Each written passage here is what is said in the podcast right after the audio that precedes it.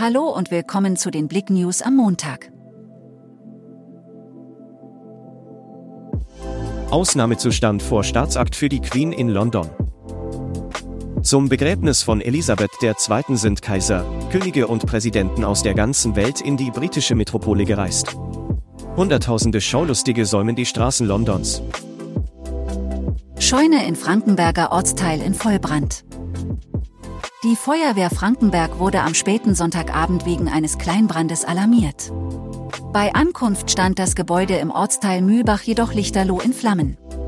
Das teilte die Polizei am Montagmorgen mit. Die Löscharbeiten dauern demnach an.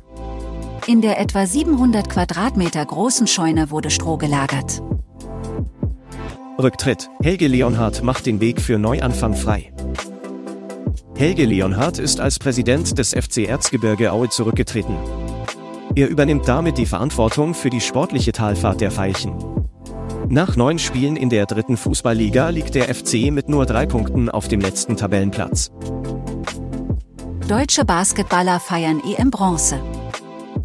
Das 82 zu 69 gegen Polen bescherte dem deutschen Team mit Bronze die erste Medaille bei einem großen Turnier seit 17 Jahren.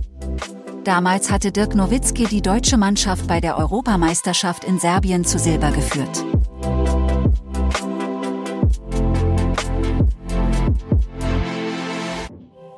Danke fürs Zuhören.